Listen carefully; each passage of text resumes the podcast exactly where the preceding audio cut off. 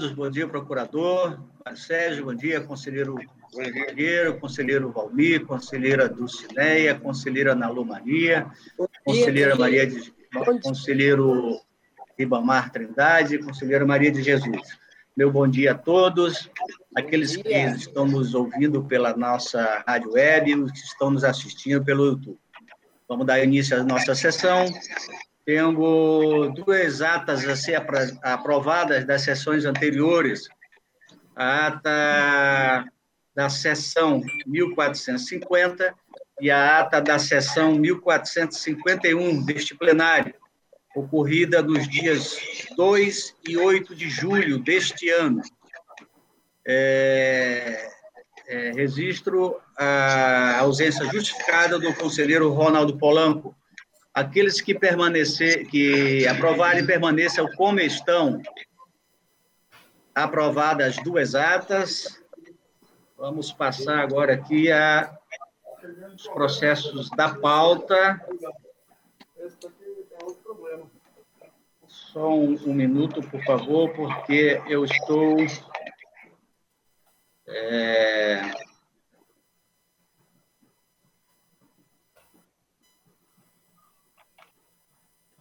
Processos da pauta.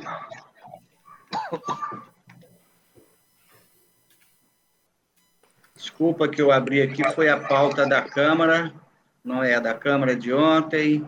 Eu quero abrir a pauta da sessão de hoje.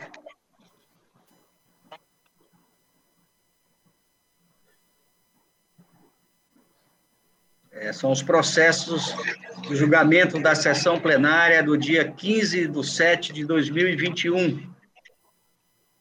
É...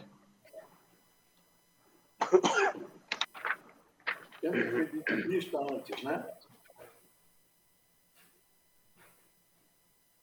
Temos um pedido de vista da sessão 1452, pedido de vista é o processo número 138.880. Tinha como relator, tem como relator Sua Excelência o conselheiro Valmir Gomes Ribeiro e a revisora, a conselheira Nalu Maria, que é um passo a palavra. Obrigada, senhor presidente. É, queria é, parabenizar pela condução é, sempre muito boa da, da, nossa sessão, cumprimentar o doutor Mário Sérgio, é nosso procurador, é, cumprimentar as conselheiras, os conselheiros, e, senhor presidente, eu estou com a inter, é, um problema de internet dentro de casa e, e eu estou no celular e eu não consigo acessar o, o, o meu material para ler. Eu queria pedir desculpas a todas e a todos, mas vou ter que retirar de pauta. Pois não, conselheiro, é retirado de pauta o processo. Passamos a julgamento de processo. Temos o processo 136.923, que tem como relator a sua excelência o conselheiro Valmir Ribeiro, que é um passa-palavra. Com a palavra, o conselheiro Valmir Ribeiro.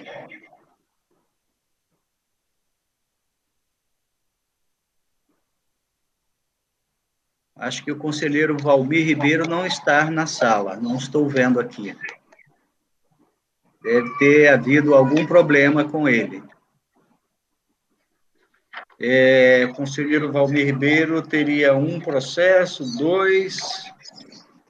Depois tem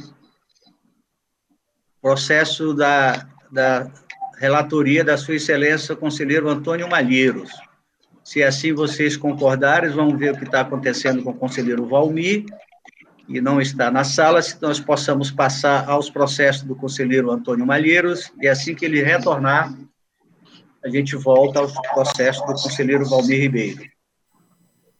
Está retornando aqui. Tá Acho que ele já retornou, presidente. Então, vamos aguardar um pouquinho. E aí, presidente, está me ouvindo, presidente?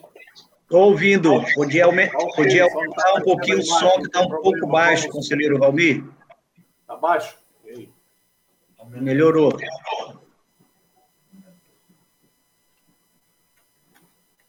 Então, o senhor já está em condições de relatar, conselheiro Valmir? Sim, senhor presidente. só não vai aparecer a, a, a, a imagem, mas a voz estando aparecendo está perfeito para mim. Só aumenta um som um pouquinho, por favor. E aí? Melhorou. Tá bom, então, com a palavra, Vossa Excelência, com o processo 136.923, conselheiro Valmir Ribeiro. Ok, senhor presidente, muito obrigado. É, bom dia a todos. Passamos ao nosso relatório. Trata-se de um processo de inspeção para apurar possíveis irregularidades na contratação de pregoeiro pela Prefeitura Municipal de Epitácio-Holândia, através do convite número 1 2020, sob a responsabilidade do senhor Sebastião Flores da Silva, prefeito à época, e, solidariamente, da senhora Joana Dark, a Aparecida de Souza, presidente da Comissão de Licitação. A DAP, por meio do LICOM, instruiu o feito e, preliminarmente, é, destacou no relatório de folha 24/27 que a prefeitura infringiu dispositivos da Lei 8666 de 93 ao contratar o senhor Eli Lima de Freitas para atuar como pregoeiro, quando este já possuía vínculo com o município na condição de assessor técnico em licitações. Devidamente citado, os responsáveis apresentaram intempestivamente as suas defesas. Ao analisar as justificativas apresentadas as justificativas apresentadas, a área técnica incluiu, perdão, concluiu, propondo a anulação dos autos relacionados ao convite número 01 é, 2020 e a imputação de multa aos responsáveis. Remetidos autos ao Ministério Público de Contas, este se manifestou por intermédio de seu ilustre procurador, doutor João Isidro de Melo Neto, as folhas 76 barra 78. Este é o relatório, senhor presidente, nobres conselheiras e conselheiros. Obrigado, conselheiro. Com a palavra, Sua Excelência, o procurador, para a sua manifestação. Bom dia a todos, conselheiros e conselheiras. Bom dia, senhora secretária das sessões. Trata-se de fiscalização da contratação de pregoeiro pela Prefeitura de Epitaciolândia, objeto convite número 1 de 2020. Sob responsabilidade do senhor João Sebastião Flores da Silva, ex-prefeito, e solidariamente da senhora Joana Dark Aparecida de Souza, presidente da CPL. A análise inicial constatou a existência de elementos que indicam a inobservância ao artigo 3 da Lei 8666, desde que o senhor Eli Lima de Freitas, assessor técnico em licitações, venceu o certame. Foi contratado quando já mantinha vínculo de cargo em comissão com a administração do município, que violaria o princípio da impessoalidade. Os responsáveis foram citados e apresentaram, apresentaram defesas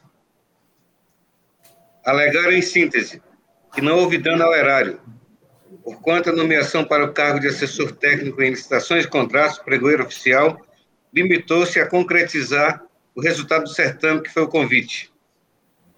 Acrescentou que a remuneração do cargo decorreu apenas do contrato administrativo dela decorrente. O relatório complementar do grupo de trabalho da, é, da, do LICOM opinou preliminarmente pelo não conhecimento da defesa em razão de sua intempestividade. No mérito, pela ilegalidade da contratação, é, face à ausência de qualquer justificativa. Verifica-se nos autos que a defesa foi apresentada de forma intempestiva. No entanto, em razão dos princípios do contraditório e ampla defesa, bem como do despacho do nobre relator de folha 45, as razões merecem ser recebidas. No caso em análise, o vencedor do procedimento licitatório, contratado pela administração municipal, já possuía um vínculo anterior com o ente. Observa-se que desde 19 de 2 de 2019 fora nomeado para o cargo de assessor técnico em licitações pelo Decreto Municipal 35, que consta cópia folha 18, que demonstra uma possível caracterização de fraude a simular a licitação e intenção de consolidar os fatos. Nessas circunstâncias, o princípio da impessoalidade estaria sendo violado, pelo simples fato de permitir a participação de servidor no certame, cujo objetivo era a contratação de um profissional para um cargo, função, que alguém já estava no exercício dele. Resta destacar ainda que não há necessidade de haver dano ao patrimônio público para que se tenha violação a princípio constitucional.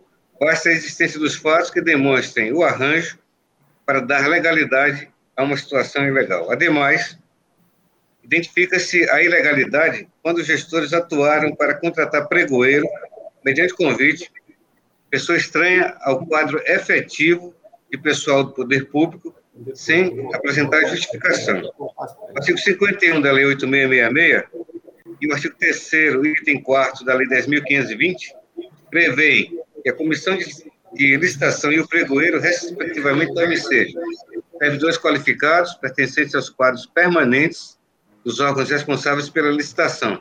Esse também é o posicionamento da nossa Corte, através do acordo 11.076 do plenário, no qual decidiu pela não efetivação da contratação de pregoeiro que não seja servidor do quadro da prefeitura. Os dispositivos legais trazem a regra. Entretanto, em situações específicas, é possível, mediante justificativa e diante da impossibilidade de haver nos quadros permanentes da administração um servidor para realizar tal atribuição, a possibilidade de contratação de um pregoeiro, o que não é o caso, já que não se tem conhecimento nos autos de que houve justificativa. Para tanto, é, quanto ao argumento de atipicidade de conduta, resta evidente que essa Corte não possui competência para análise de qualquer delito, sendo cabível apenas ao Poder Judiciário. A Constituição, em seu artigo 71, definiu as competências dos tribunais de contas, dentre as quais aplicar multas nos casos de ilegalidade. Assim,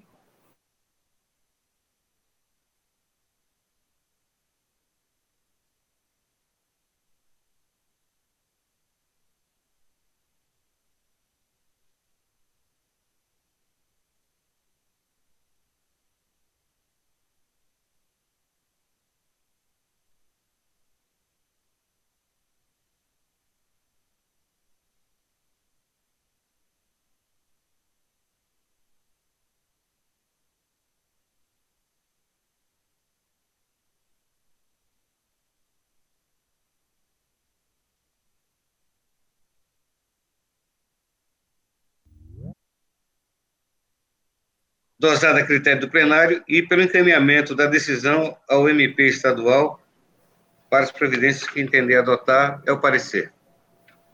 Obrigado, nobre procurador. Com a palavra, Sua Excelência, o relator, para o seu voto. Obrigado, senhor presidente. Passamos ao voto. A DAFA, através, da, é, através do LICOM, ao analisar é, o convênio número 001-2020, constatou a violação do princípio constitucional da impessoalidade pela Prefeitura Municipal de Habitaçolândia, ao promover indevidamente o certame licitatório com vista à contratação profissional para atuar como pregoeiro da Prefeitura quando a lei prevê servidor público efetivo para ocupar esta função. Assim, diante do exposto, consubstanciado a análise técnica de folha 24/26 e 66/72, bem como o douto parecer do Ministério Público de Contas de folha 76/78, concluo votando pela aplicação de multa ao senhor João Sebastião Flores da Silva, prefeito de Epitaciolândia, à época, no valor de R$ 3.570, com fulcro no artigo 89, inciso 2 da Lei Complementar Estadual número 38 de 93, pela aplicação de multa, a senhora Joana Dark Aparecida de Souza, presidente da Câmara Municipal, da Câmara, perdão, presidente da Comissão Municipal Permanente de Licitação, à época, na quantia também de R$ 3.570, com fulcro no artigo 88, inciso 2 da Lei Complementar Estadual número 38. 3. Pelo encaminhamento de cópia da decisão ao Ministério Público do Estado do Acre para as providências que entender adotar. Após a formalidade de estilo, pelo arquivamento dos autos, é como voto, senhor presidente, senhoras e senhores conselheiros. Obrigado, nobre conselheiro Valmir. Em votação, conselheiro Antônio Malheiro. É, excelência, eu acompanho o voto do nobre relator apenas para confirmar o valor da multa 14.280. Ah, foi eu, isso? Eu, eu a, a, multa que eu botei aqui foi 3.570. É, é que geralmente nos processos licitatórios, perfeito, nos processos licitatórios nós temos sempre dado pela, pela antiga multa teto, né? Porque hoje agora é 20 mil, né? É, porque houve o reajuste da, da, da UPC para 10 reais. É, mas, é, é, assim, entendo que talvez se devesse majorar um pouquinho pelo ato, pelo fato, né, mesmo depois tendo havido uma regularização na parte de não contratação, é, mas, de qualquer forma, eu, eu, a mensuração talvez tenha sido colocada, mas talvez, então, 7.570 para o prefeito e 3.000 e a metade para o, o pregoeiro. Senhor, senhor presidente, eu aqueço esta multa aqui dos 7.570 para o prefeito e de 3.770. 740, né? O conselheiro Malito com 740 e 3.570. Né? Exatamente. É isso aí. Pois não, nobre conselheiro relator. Conselheira Dulcineia Benício. Eu também, como conselheiro relator, é, compreendendo como o conselheiro Malheiro, que mesmo nessa hipótese, em se tratando de licitação, mas não é aquela hipótese em que a gente né, não poderia abrir mão desse valor de 14 mil. Nessa hipótese, considerando que, inclusive, houve regularização, eu também acompanho o entendimento do conselheiro Malheiro e voto como conselheiro relator. Conselheira é, Nalu Maria. Com relator, senhor presidente. Conselheiro Ribamar Trindade. Acompanho o nobre relator, senhor presidente. Conselheira Maria de Jesus. Voto com relator, excelência. Aprovado por unanimidade nos termos do voto do conselheiro relator. Passamos ao processo 137.834. E continua como relator a sua excelência, conselheiro Valmir Ribeiro, que é um passa-palavra. Obrigado, senhor presidente. Eu retiro de pauta este processo, senhor presidente. Muito obrigado. Pois não, nobre conselheiro, retirado de pauta. Passamos ao processo 137.424, que tem como relator sua excelência o conselheiro é, Antônio Jorge Malheira, que é um passa-palavra. Obrigado, presidente. Trata agora o processo da prestação de contas do Fundo Previdenciário do município de Rio Branco, do RBPrev, é, referente ao exercício de 2019, de responsabilidade da senhora Raquel de Araújo Nogueira.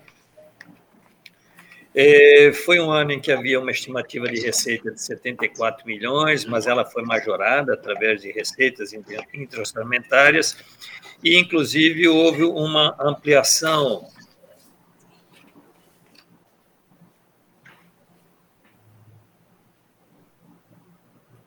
Perdão, perdão. É, e houve, inclusive, uma, um aumento do saldo do fundo, né, que agora que está começando as aposentadorias, pela própria lei de criação do fundo, os primeiros anos era só de acumulação, então eles, inclusive, pularam neste exercício de 390 milhões de saldo para 480 milhões é, de saldo. É, as despesas é, no exercício é, foram aquelas aprovadas dentro do percentual. É, as contribuições recebidas pelo regime próprio foram de 35 milhões. É, o relatório técnico opina pela regularidade das contas e o doutor Parque se pronunciou através de sua ilustre procuradora, doutora Ana Helena de Azevedo Lima. É o relatório, Excelência. A palavra a Sua Excelência, o procurador, para a sua manifestação. É. Trata-se de de contas do Fundo Previdenciário de Rio Branco, referente a 2019. É, teve responsabilidade no primeiro mês do senhor Francisco Evandro Rosas da Costa e do dia 13 de fevereiro em diante da senhora Raquel de Araújo Nogueira, que foi encaminhada a matéria tempestivamente à Corte em 26 de março de 2020. A segunda GCE não encontrou distorções na matéria. Desse modo, opina-se pelo seu julgamento como regular a teor do item 1 do artigo 51 da Lei Orgânica da Corte. É o breve parecer. Obrigado, nobre procurador. Com a palavra, Sua Excelência, o relator, para o seu voto. Obrigado, Excelência. Então, conforme se colocou, eh, foi até um ano bom para o RB Prévia, ampliou seu fundo, ainda não começou eh, a fase da curva do cálculo atuarial, onde vai ter que necessidade de, de utilizar esse recurso, mas está com um bom caixa. E assim sendo, voto por julgar regulares as contas do Fundo Previdenciário do município, é, é, Prévia, exercício de 2019, de responsabilidade da senhora Raquel de Araújo Nogueira, e após as formalidades de estilo pelo arquivamento dos autos. É como voto, Excelência. Em votação, conselheira, conselheiro Valdir Ribeiro. Acompanho o voto, novo conselheiro relator, senhor presidente. Conselheira do Cineia Benício. Com relator, Excelência. Conselheira Nalu, Nalu Maria. Acompanho o voto do relator, senhor presidente. Conselheiro José Ribamar. Com relator, excelência. Conselheira Maria de Jesus. Acompanho o relator, excelência. Aprovado por unanimidade nos termos do, do voto do conselheiro relator. Passamos ao processo 140-329. Continua como relator, Sua Excelência, conselheiro Antônio Malheiro. Obrigado, Excelência. Trata agora, tratam agora os autos é, da prestação de contas da Fundação de Desenvolvimento de Recursos Humanos, de Cultura e do Desporto, FDRHCD, exercício de 2020, de responsabilidade do senhor Manuel Pedro de Souza Gomes, é um daqueles órgãos que estão em extinção, é, com o pessoal remanejado, em que pese haver uma previsão dentro do PPA para aplicação aqui dentro, provavelmente deve ser para pagar dívidas trabalhistas, não houve movimentação naquele exercício. O doutor Parque se pronunciou através de seu ilustre procurador, doutor Mário Sérgio Neves de Oliveira, o relatório, excelência. Com a palavra, Sua Excelência, o procurador, para a sua manifestação. A presente matéria é tempestiva e acompanhada de seus documentos de praxe. A instrução não encontrou inconformidades. Desse modo, brevemente, ou de maneira sintética, opinamos pelo seu julgamento como regular, com base na legislação de regência, é o breve parecer. Com a palavra, Sua Excelência, o relator para o seu voto. Excelência, nessa mesma linha, então, voto por julgar regulares as contas do, do Fundo de Desenvolvimento de Recursos Humanos, da Cultura e do Desporto, exercício 2020, de responsabilidade do senhor Manuel Pedro de Souza Gomes, seu diretor-presidente, e após pelo arquivamento dos autos. É como voto, excelência. Em votação, conselheiro Valdir Ribeiro. Pode voto, senhor presidente. Conselheira do Ciné Benício. Com o relator, excelência. Conselheira Nalu Maria. O relator, senhor presidente. Conselheiro Ribamar. Acompanho o voto do novo relator, senhor presidente. Conselheira Maria de Jesus. Com o relator, excelência. Aprovado por unanimidade o termo do voto. Conselheiro relator. Passamos ao processo 138.644. Continua como relator, nobre conselheiro Antônio Malheiro, até eu passo a palavra. Obrigado, Excelência. Excelência é um processo longo, então eu vou retirar ele de pauta e trazer na próxima quinta-feira, Excelência. Retirado de pauta o processo 138.644 e passamos ao processo 139.154, que tem, continua como relator o conselheiro Antônio Jorge Malheiro. Então, passa a palavra. Tratam agora os autos eh, de uma inspeção instaurada após solicitação da DAFO à presidência, eh, onde, em face de ter sido veiculada notícia no, no, site local de que os vereadores da Câmara Municipal de Acrelândia haveriam fixado subsídios para os vereadores da legislação eh, com reajuste de 20%, é, no período da Lei 173, da Lei Complementar 173, Lei da Pandemia. É, isso foi verificado, não havia sido sancionado pela gestão anterior, mantendo-se os valores pagos previstos, é, não houve o pagamento da, da, da, da lei durante a, a, pandemia. O doutor Parque se pronunciou através do seu ilustre procurador, doutor Mário Sérgio Neto de Oliveira. É o relatório, Excelência. Obrigado, nobre conselheiro. Com a palavra, Sua Excelência, procurador, para a sua manifestação. É, Trata-se de inspeção sobre eventual descumprimento no âmbito da prefeitura, digo, da Câmara de Acrelândia, a lei complementar federal 173, que flexibilizou pontualmente a LRF, mas vedou até, até 31 de dezembro deste ano o aumento de despesas com pessoal no contexto da situação de calamidade pública, reconhecida pelo Decreto Legislativo Federal número 6 de 2020.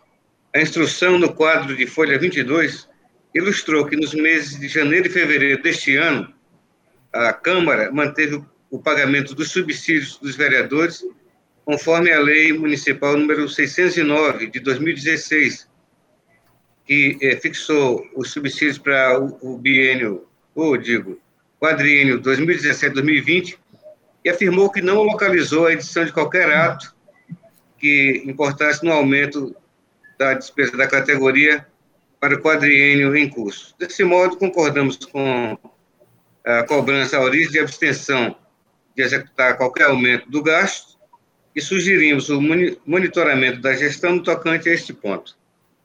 É o parecer. Obrigado, nobre procurador. Com a palavra, Sua Excelência, o relator, para o seu voto.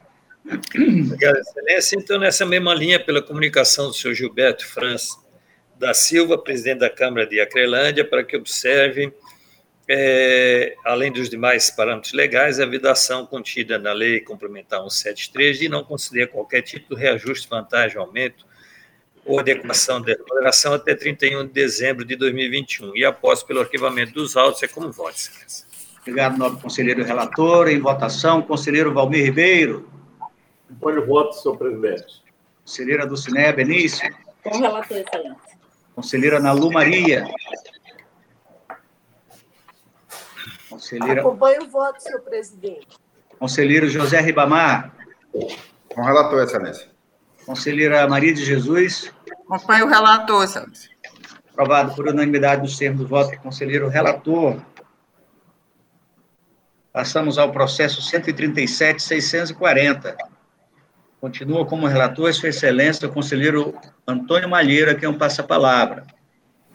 Excelência, esse processo também eh, eu solicito que seja retirado de pauta para retorno na próxima sessão.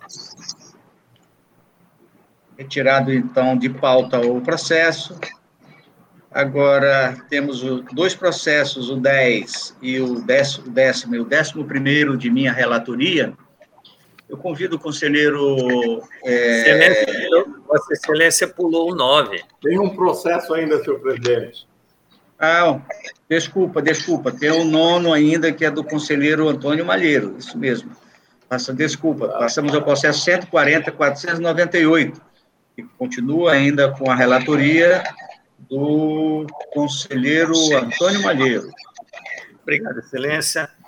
Excelência, este é um processo que era uma proposta de, de resolução sobre as despesas com festividades, coisa que era muito presente antigamente é, dentro das nossas prestações de contas. Então, o tribunal é, resolveu, seguindo o modelo de outros tribunais, fazer a resolução. No entanto, ela ficou um pouco a destempo e hoje nós não temos muito mais isso. Então, há uma sugestão, inclusive, do próprio parquet da DAF, de que seja analisada em função de não ter mais grande volume dentro do próprio processo, sem nós criarmos uma grande, mais uma norma.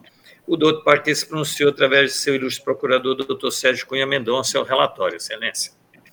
Obrigado, nobre conselheiro relator. Com a palavra, Sua Excelência, o procurador, para a sua manifestação. Obrigado, Excelência. Trata-se de proposta de resolução para tratar das despesas com festividades realizadas por órgãos ou entidades municipais e estaduais.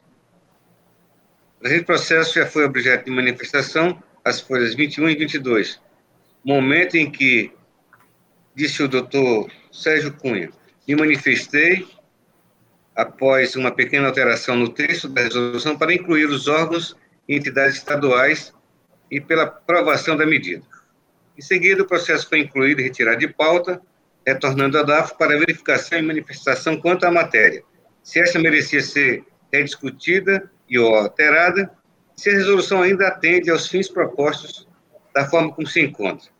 No relatório de folha 28, consta que no cenário atual não se vislumbra que os entes venham realizar as referidas despesas de forma irregular e que esses gastos podem ser fiscalizados sob a égide da legislação vigente, entendendo que a referida resolução atualmente não atende aos fins propostos, razão pela qual sugeriu seu arquivamento.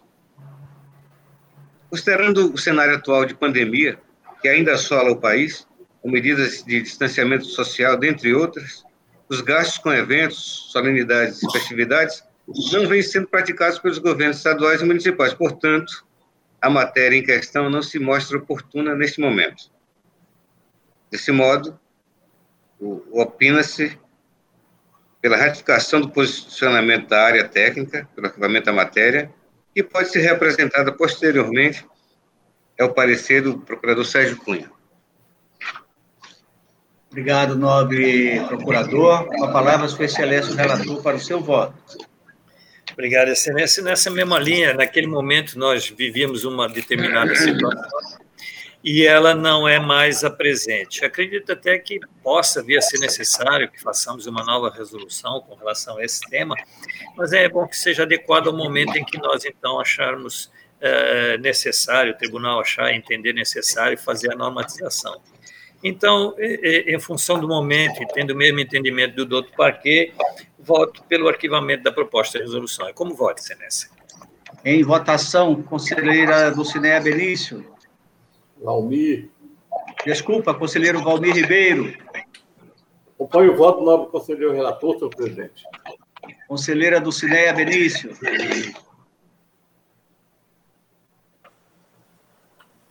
Conselheira Dulcineia. Não estamos lhe vendo nem lhe ouvindo, conselheira Dulcineia.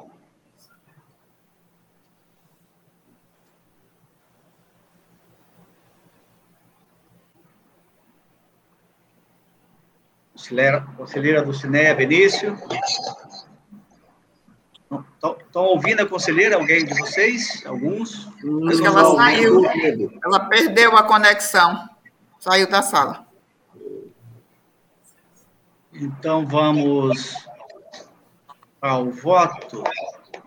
Conselheira Nalu Maria. Com o relator, senhor presidente.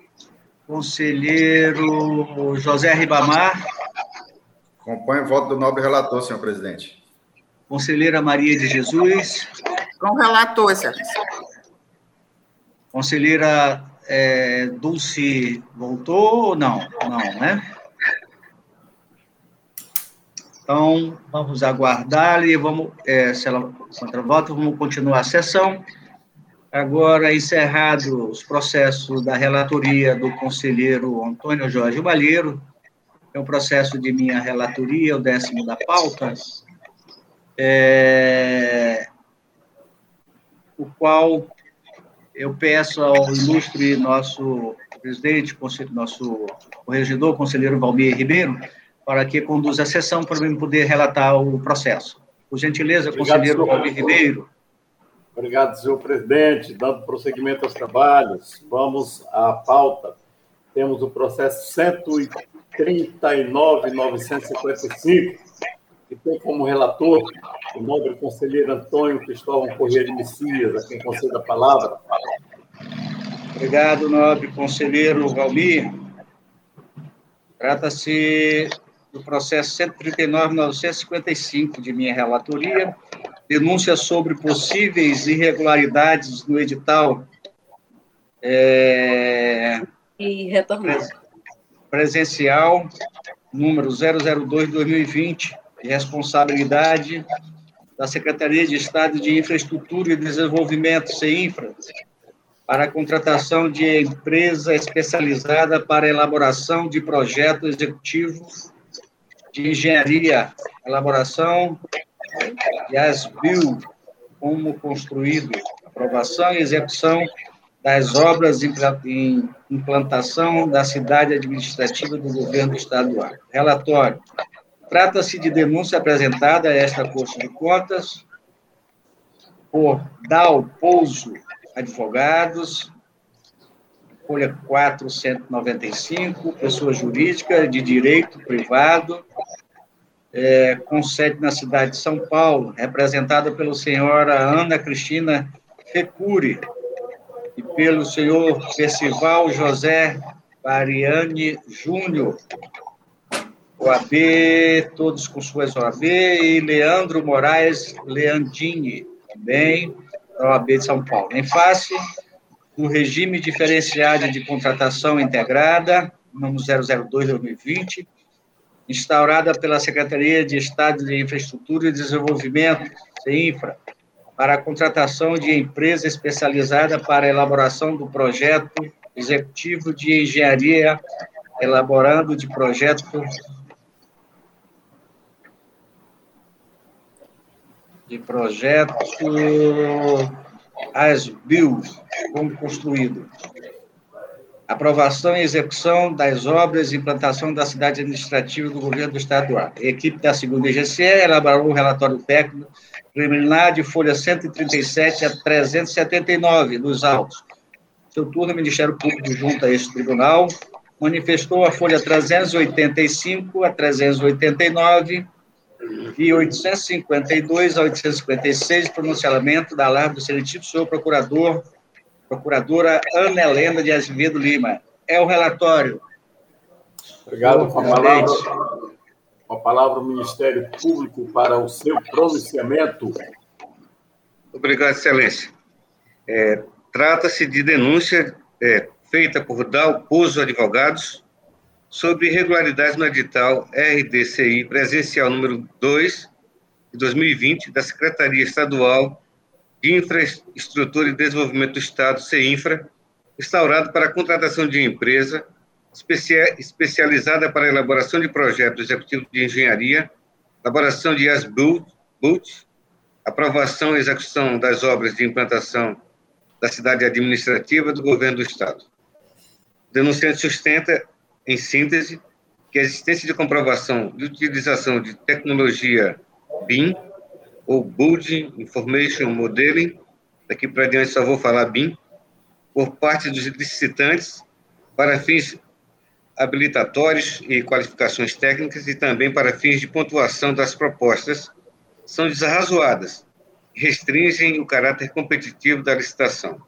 Severa que essas exigências contrariam o item 21 do artigo 37 da Constituição, combinado com o artigo 15, digo 5 da Lei 12.462 e artigo 30 da Lei 8666, razões pelas quais requer em caráter liminar a suspensão do certame e, no mérito, que sejam é, acolhidos seus argumentos para que seja determinada a origem, a readequação do instrumento licitatório, com a devolução do prazo para elaboração de propostas a partir da retificação do edital ou, alternativamente, a anulação do certame.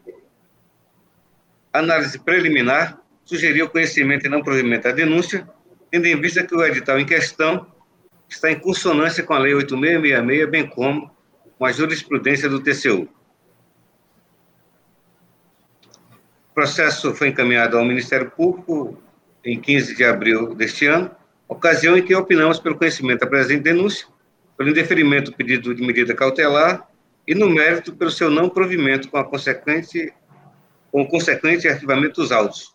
Após aquela manifestação, o denunciante retira juntada de cópia integral é, de, aos autos do mandato de segurança número 070 4420 é, de 68 de 2001, ponto 8.01, ponto 0001, que tramita na Justiça Estadual, segunda vara da Fazenda Pública de Rio Branco, bem como de cópia integral da decisão liminar que determinou a paralisação imediata do certame da Secretaria é, Estadual, o certame e ordem a preço. Do exame das peças constantes do feito, verifica-se que a denúncia foi formulada por parte, parte legítima. A matéria é de competência desta Corte, refere-se a administrador responsável, sujeito à sua jurisdição, e veio acompanhada de documentação probatória de suas alegações, motivos pelos quais deve ser conhecida. Quanto ao pedido de medida cautelar, destaca-se que a sua concessão pelo Tribunal de Contas é possível, desde que preenchidos é, concomitantemente seus requisitos, que seriam plausibilidade do direito, de um lado, e a possibilidade de lesão irreparável ou de difícil reparação de outro. Neste caso, o denunciante não logrou êxito em demonstrar a aparência da verdade e a probabilidade que o direito indicado lhe seja devido, nem que o perigo na demora da decisão causaria um dano irreparável ou de difícil reparação. Assim, diante da ausência desses requisitos, sugerimos que o pedido de medida cautelar seja indeferido. No que tange ao mérito, registra-se que o governo do Estado, por intermédio da Comissão Permanente de Licitação número 3, deflagrou o processo licitatório para, para a contratação integrada de, de empresa especializada para elaboração e desenvolvimento de projeto básico, bem como para elaboração de projeto executivo de engenharia, elaboração de ASBUT, aprovação e execução das obras de implantação da cidade administrativa. O denunciante alega que a exigência de comprovação da utilização de tecnologia BIM por parte dos licitantes para fins habilitatórios de qualificação técnica, também para fins de pontuação das propostas, são desarrazoadas e restringem a competição na licitação. A sigla BIM é, significa em português o mesmo que modelagem de informação da construção. O BIM nada mais é que uma maneira eficiente de reunir as informações de uma construção de forma integrada e organizada, que vai desde o modelo em si da edificação até o seu orçamento, ou seja, acompanha a obra em todo o seu ciclo. É, uma vez implementado de maneira apropriada, o BIM fala de projeto e construção mais integrado, resultando em construções de melhor qualidade, com custo e prazo de execução reduzidos.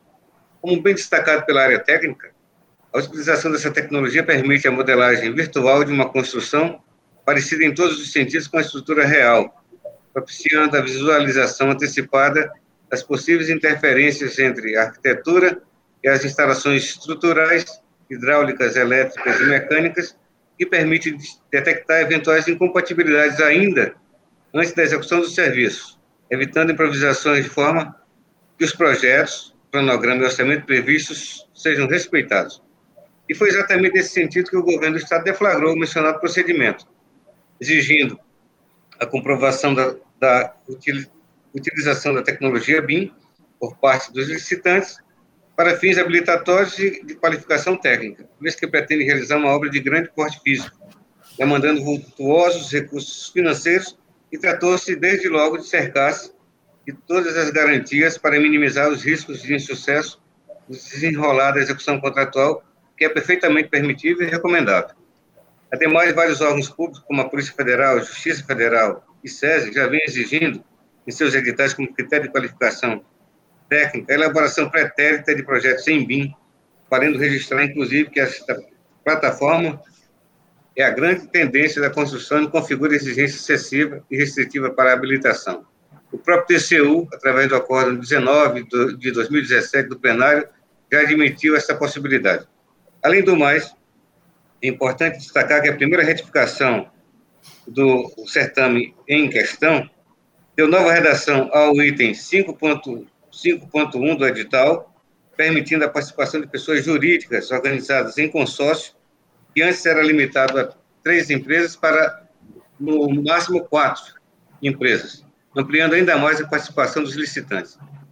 Dessa forma, verifica-se que a exigência de comprovação da utilização da tecnologia mencionada, estabelecida no edital, se encontra em consonância com a legislação em vigor e com o entendimento do Tribunal de Contas a respeito, não havendo que se falar em exigência excessiva, tampouco em restrição à competição na licitação.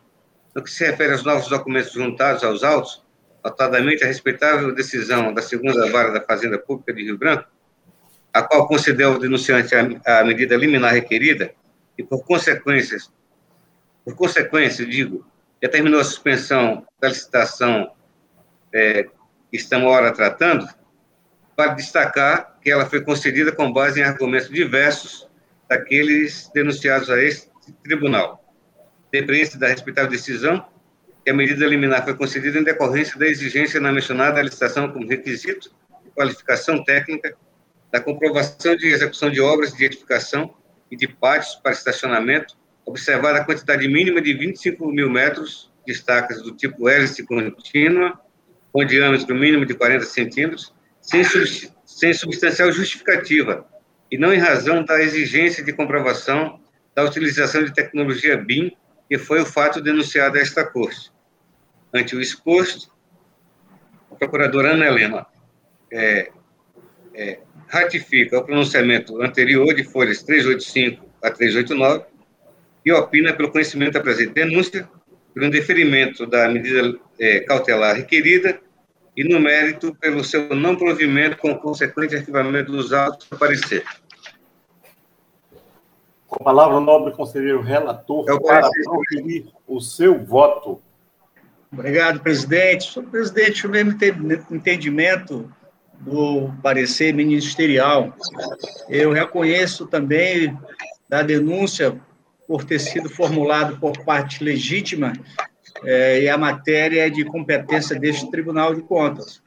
É, no mais, pelo indeferimento do pedido de medida cautelar, tendo em vista que não restaram comprovadas nos autos a plausibilidade do direito e a possibilidade de lesão irreparável. Dois, no mérito, pela improcedência da denúncia em face da exigência de comprovação de habilitação técnico-operacional dos licitantes no que se refere ao emprego da tecnologia BIM. Esta está em consonância com a legislação em vigor, com o entendimento do Tribunal de Contas da União, conforme destacado no presente voto, pela notificação dos responsáveis, dos representantes da DAO Pouso Advogados, subscritores da denúncia, para que tome conhecimento da decisão, após as formalidades de estilo, pelo arquivamento do processo. É o voto, senhoras e senhores conselheiros. Conselheiras. Em votação, conselheiro doutor Jorge Malheiro. Acompanho o voto, excelência. Conselheira do Cine Benício. Com relator, excelência. Conselheira Nalu Maria. Com relator, senhor presidente. Conselheiro José Ribamar Trindade. Acompanho o voto, excelência. Conselheira Maria de Jesus. Com relator, excelência. Decisão decidiu-se a unanimidade nos termos do voto do nobre conselheiro relator. É, assim, volto os trabalhos ao nobre conselheiro presidente Antônio Cristóvão Correia de Messias para dar prosseguimento à pauta. Palavra o nobre conselheiro Antônio Cristóvão. Obrigado, nobre conselheiro Valmir meus caros conselheiros. Senhor presidente. Pois, pois não, conselheira Dulcineia Benício. Eu, eu estava pedindo a palavra, mas esqueci que estava com o microfone desligado. É que eu queria registrar o meu voto no último processo, no penúltimo processo de sua relatoria, onde eu acompanhei o seu voto e não pôde ser registrado pela queda da internet. Pois não, conselheiro. Então, o voto será registrado. Neste momento, eu peço à Secretaria das Sessões que registre o voto. É, vocês me dão um minutinho, só aqui, um segundozinho, para que eu volte aqui no meu celular agora para a pauta da sessão, que eu estava aqui na pauta do meus votos, do meu voto aqui. E é o processo querendo, 11 da pauta. Processo 11 da pauta. Deixa eu entrar aqui na, na sessão, agora no celular. Eu peço um minuto é, dos senhores para que. É, entrar aqui agora na, na, mensagem da nossa secretária, é, doutora Érica. É, para que eu possa entrar aqui na pauta da sessão. Estou entrando aqui na pauta da sessão agora e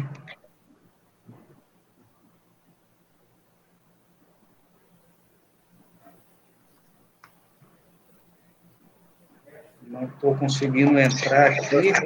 39180, que é o décimo primeiro.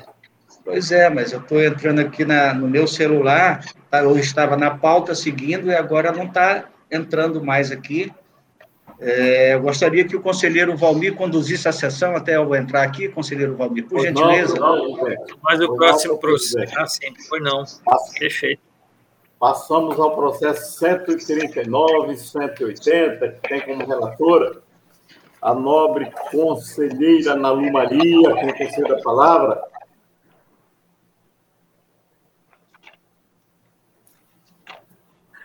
Conselheiro, conselheiro presidente Valmir, é, eu vou retirar de pauta.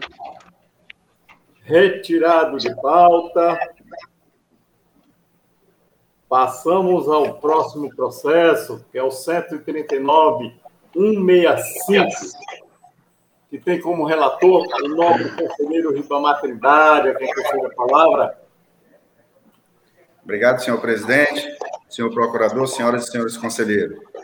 Trata o presente processo de tomada de conta especial, instaurada em face da determinação contida no item 6 do acordo número 11.331 do plenário desta Corte de Contas, para apurar possíveis irregularidades dos valores pagos a título de subsídio à senhora Maria Isete Pinheiro de Oliveira, secretária de Finanças do município de Manso Lima, à época. Na análise técnica, as folhas 19 e 20, a segunda inspetoria constatou que a senhora Maria Isete Pinheiro de Oliveira foi nomeada para o cargo de secretária de Finanças sem ônus para o município de Manso Lima, conforme decretos municipais número 018-2014 e número 027-2016, relativos à nomeação e exoneração da referida gestora, respectivamente. O Ministério Público, por meio do seu ilustre procurador-chefe, doutor João Isidro de Melo Neto, manifestou-se as folhas 26 a 27. É o relatório, senhor presidente, senhoras e senhores conselheiros. Muito obrigado. Com a palavra do Ministério Público para o seu pronunciamento.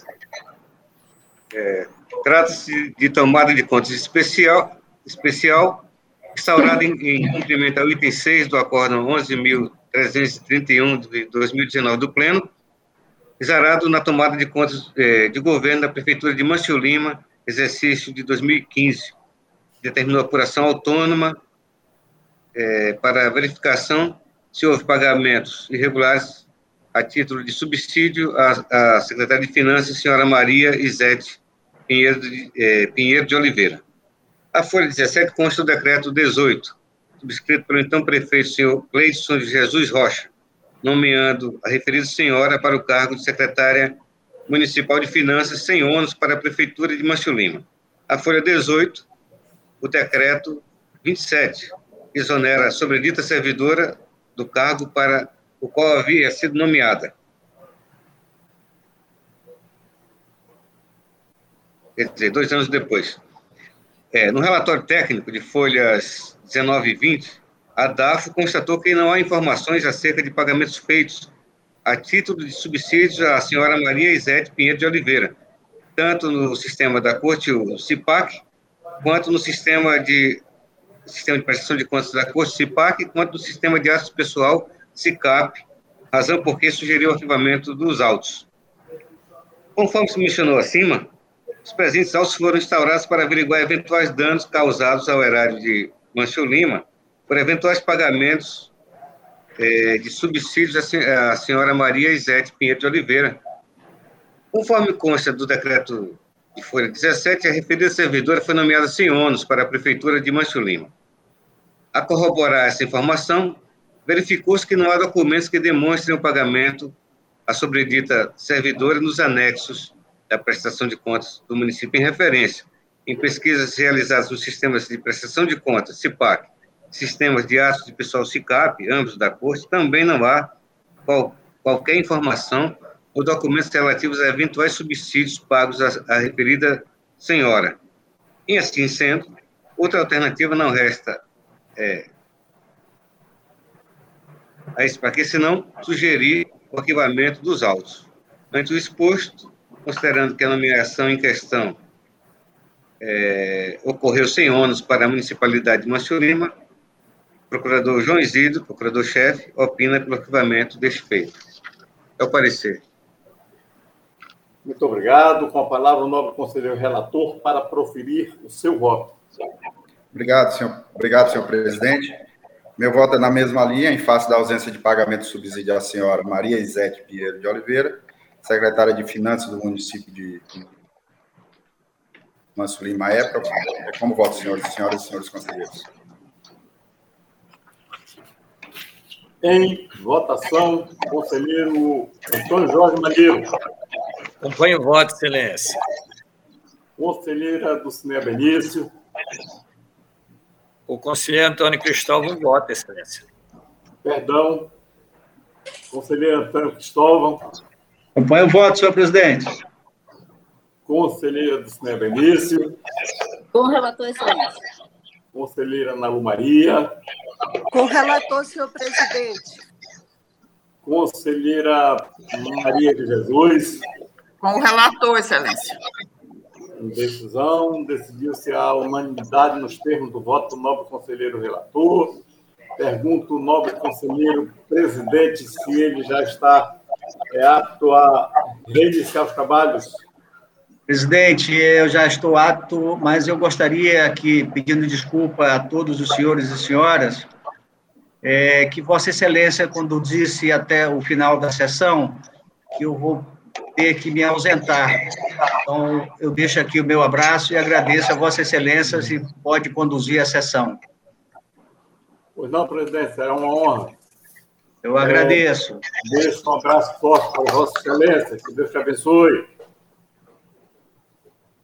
Dando prosseguimento, passamos ao processo 131, 743 Continua como relator o nobre conselheiro Ribamar Trindade.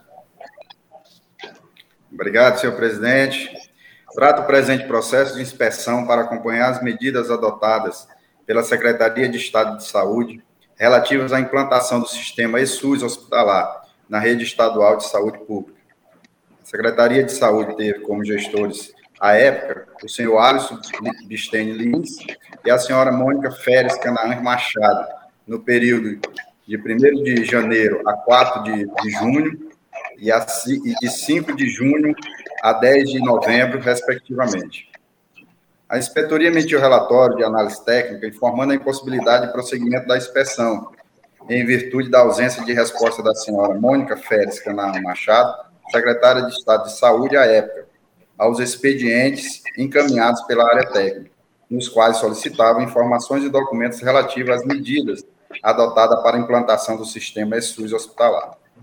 Devidamente citada a senhora Mônica Félix Canaã, a folha 20, para apresentar os documentos e informações solicitados pela área técnica, a mesma não aproveitou a oportunidade, que é dando sineste, conforme se depreende da certidão emitida pela Secretaria das Sessões, a folha 22. A pedido do Ministério Público de Contas, os autos retornaram à DAF para prosseguimento da instrução, no sentido de verificar a implantação do ESUS hospitalar pela CESAC. As folhas 32 a 39, o senhor Alisson Bistene Lins, após reassumir a Secretaria de Saúde, apresentou justificativas e documentos, informando que o sistema SUS hospitalar encontrava-se sem manutenção e suporte por parte do Ministério da Saúde, razão pela qual o processo de implantação não foi concluído pela CESAC. Após análise das justificativas e a documentação apresentada pelo gestor, a primeira inspetoria emitiu relatório de análise técnica complementar, concluindo que a não implantação do sistema SUS hospitalar pela CESAC foi devidamente justificada e, ao final, manifestou-se ainda pela aplicação de multa à senhora Mônica Férez Canar Machado por não atender às solicitações de informações e documentos desta Corte de Contas, nos termos do artigo 89, inciso 6 da Lei Complementar Estadual número 38 de 93. O Ministério Público de Contas, por meio de seu procurador, doutor Sérgio Cunha Mendonça, manifestou-se as folhas 51 a 54. É o relatório, senhor presidente, senhoras e senhores conselheiros. Obrigado. Com a palavra, o nobre é, representante do Ministério Público para o seu pronunciamento. Obrigado, Excelência.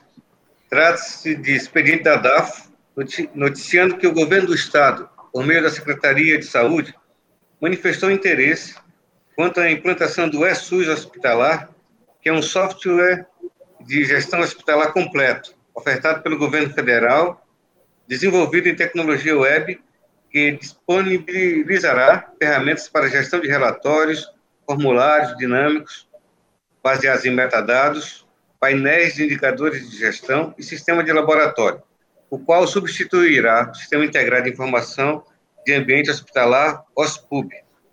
Esse MP de contas se manifestou às folhas 26 e 28.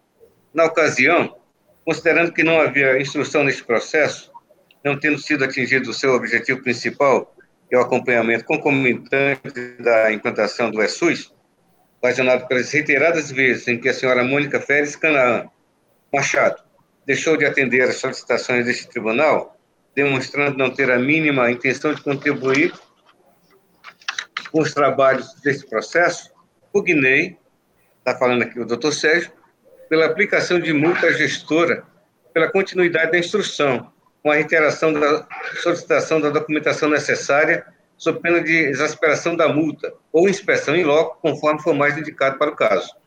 Após aquela manifestação, o senhor Alisson Bistene Lins, é, que retornou ao cargo de secretário de Saúde, encaminhou justificativas às folhas 32 a 35.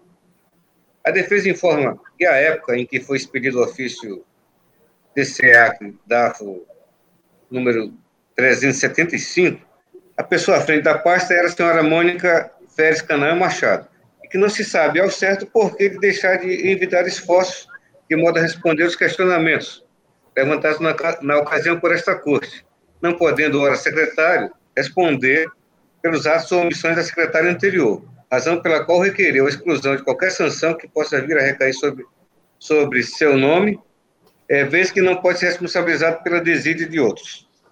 Quanto ao, quanto ao mérito, informou que o processo de adoção do sistema SUS hospitalar foi oficialmente cancelado, ante a impossibilidade de instalação, uma vez que o Ministério da Saúde não dispõe de equipe responsável para manter o funcionamento livre de falhas do sistema, além de não existir servidores no quadro da FESAC com conhecimento técnico na linguagem de programação na qual foi desenvolvida a aplicação. O relatório de folhas 43 a 46 esclarece que, após a verificação dos documentos acostados ao processo, foi realizada pesquisa junto ao portal do Ministério da Saúde, onde se verificou que não existe menção do ESUS hospitalar no portal, confirmando as informações do gestor. Entendeu assim que não houve culpa ou dolo por parte do senhor Alisson Substene, Lins, na não implementação do sistema SUS hospitalar, uma vez que ficou constatada sua inviabilidade. Ademais, não foram despendidos recursos para essa finalidade, não havendo, portanto, prejuízo ao erário. Em relação à senhora Mônica Félix Canaã Machado, responsável pela CESACRE, entre 5 de 6 de 2019 a 10 de 11 daquele ano, opinou pela aplicação da multa prevista no item 4 do artigo 89 da Lei Orgânica da Corte, visto que não respondeu às solicitações do tribunal em um momento oportuno,